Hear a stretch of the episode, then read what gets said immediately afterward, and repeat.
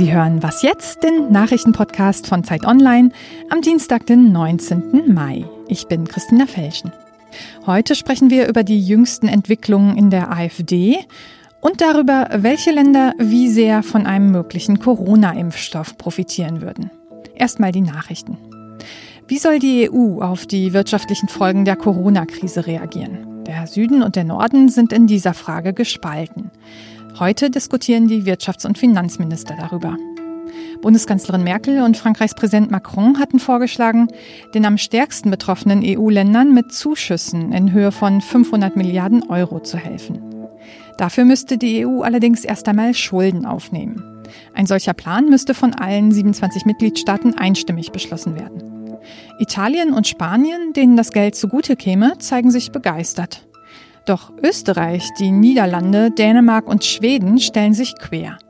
Für sie kommen nur Kredite in Frage, die die betroffenen Staaten zurückzahlen müssten. Donald Trump betätigt sich als Versuchskaninchen. Der US-Präsident nimmt nach eigenen Angaben täglich das umstrittene Malaria-Medikament Hydroxychloroquin ein. Er habe viele gute Geschichten über dessen Wirkung gehört, sagte Trump. Seine Corona-Tests waren bisher negativ. Studien haben keinerlei Wirksamkeit des Medikaments nachgewiesen. Im Gegenteil führt es bei einigen Patienten zu gefährlichen Nebenwirkungen wie Herzrhythmusstörungen, teilweise sogar zum Tod. Trump macht trotzdem schon seit Wochen Werbung für das Mittel. Redaktionsschluss für diesen Podcast ist 5 Uhr.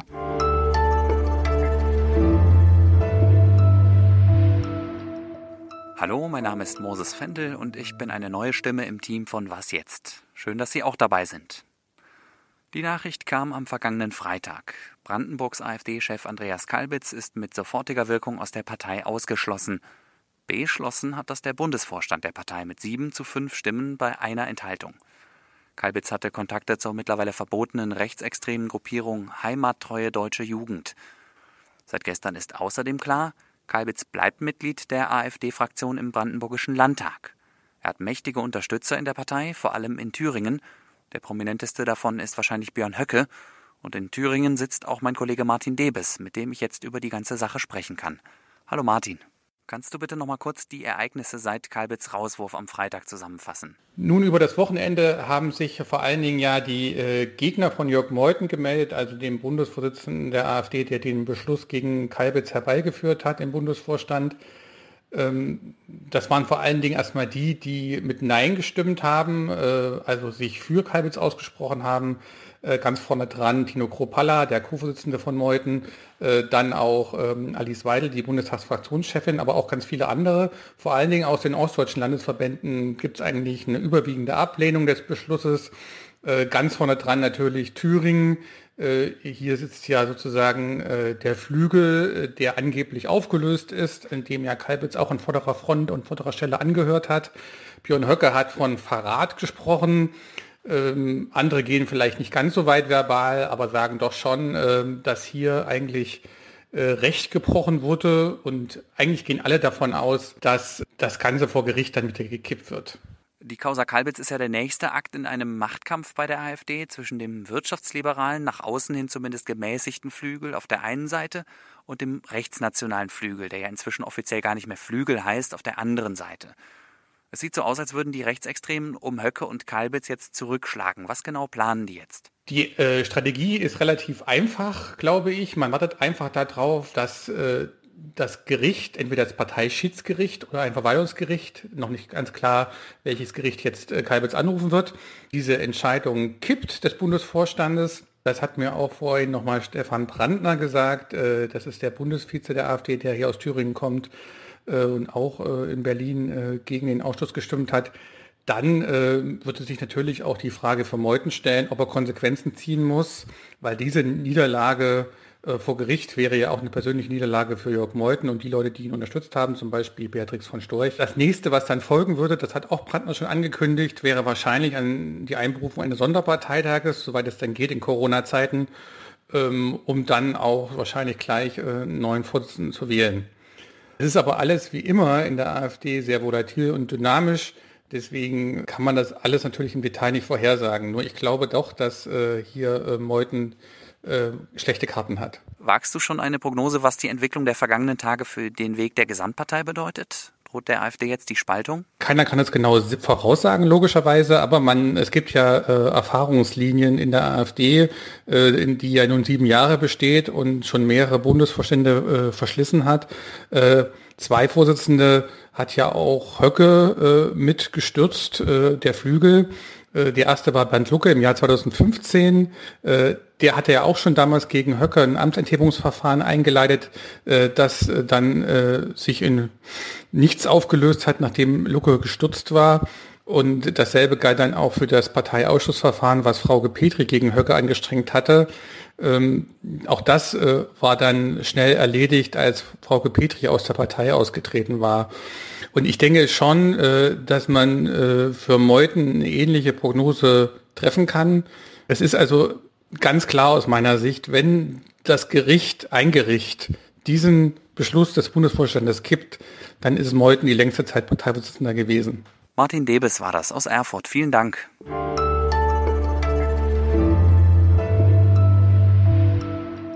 Und sonst so? 560.000 Dollar. Diese Summe hat jemand für ein paar ausgelatschte Turnschuhe bezahlt. Okay, die Dinger haben mal der Basketballlegende Michael Jordan gehört. Und jetzt wurden sie beim Auktionshaus Sotheby's versteigert. 560.000 Dollar, das sind umgerechnet 517.000 Euro. Das sind ja, naja, wie viel das in D-Mark wäre, können Sie sich selbst ausrechnen.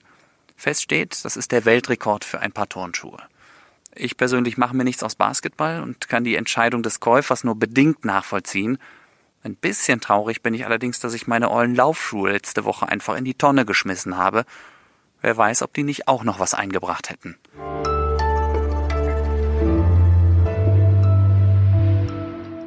Diese Krise kann kein Land allein lösen. Wir müssen gemeinsam handeln. Daher danke ich Ihnen allen, die Sie an der Weltgesundheitsversammlung teilnehmen um gemeinsam nach Lösungen zu suchen. Gemeinsam Lösungen finden. Bundeskanzlerin Angela Merkel wiederholt dieses Prinzip ja mantrahaft, zuletzt gestern in einer Videobotschaft zur Eröffnung der Jahrestagung der Weltgesundheitsorganisation WHO. Die Corona-Krise könnte noch Monate, wenn nicht sogar Jahre lang dauern, es sei denn, es gelingt, einen Impfstoff zu finden. Es gibt ihn noch nicht, aber weltweit forschen Unternehmen daran, zum Beispiel in Mainz und in Tübingen.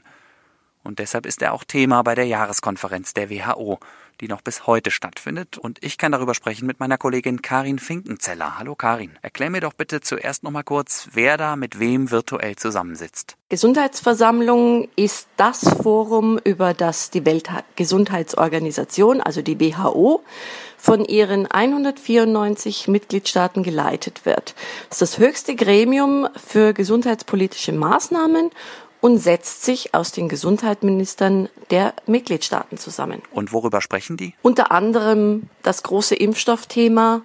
Wie kann man einen Impfstoff so entwickeln und so herstellen, dass möglichst fair und gleichzeitig die ganze Welt davon profitiert. Du schreibst in deiner Analyse auf Zeit Online, dass es da einen grundsätzlichen Konflikt gibt. Wie sieht der aus? Also der ähm, Grundkonflikt zwischen Europa und, und den USA besteht im Augenblick an unterschiedlichen Betrachtungsweisen und Überzeugungen wie man die Impfstoffentwicklung und Herstellung bezuschussen und äh, anschließend eben auch, wie man diesen Impfstoff dann vertreiben sollte. Die europäischen Staaten äh, sind dafür, dass man eben eine äh, möglichst gleichzeitige weltweite Versorgung ähm, gewährleisten kann.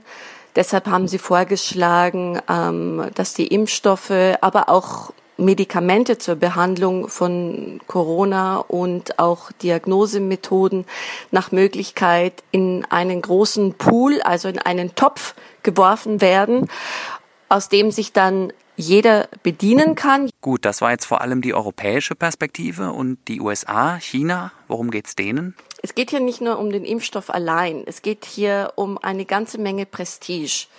Ähm, die USA und China kämpfen hier wirklich darum, als Erster aus diesem Rennen zu gehen. China würde vermutlich äh, den Impfstoff auch gratis an die afrikanischen Staaten oder an asiatische Staaten, alle Ärmeren geben, aber man muss auch so ehrlich sein zu sagen, auch das wäre für diese Staaten nicht ganz kostenlos ähm, eine, sage ich mal, eine gewisse Gegenleistung dann bei späteren äh, Handelsabkommen oder Aufträgen für die chinesische Wirtschaft würde auch da immer eine Rolle spielen. Danke, Karin. Und das war was jetzt für heute. Eine neue Ausgabe gibt es heute Nachmittag, wieder mit dem Update. Und Sie wissen ja, wenn Sie Anregungen und Fragen zu unserer Sendung haben, schreiben Sie uns. wasjetzt.zeit.de ist die richtige Adresse. Ich bin Moses Fendel. Bis zum nächsten Mal. Machen Sie es gut.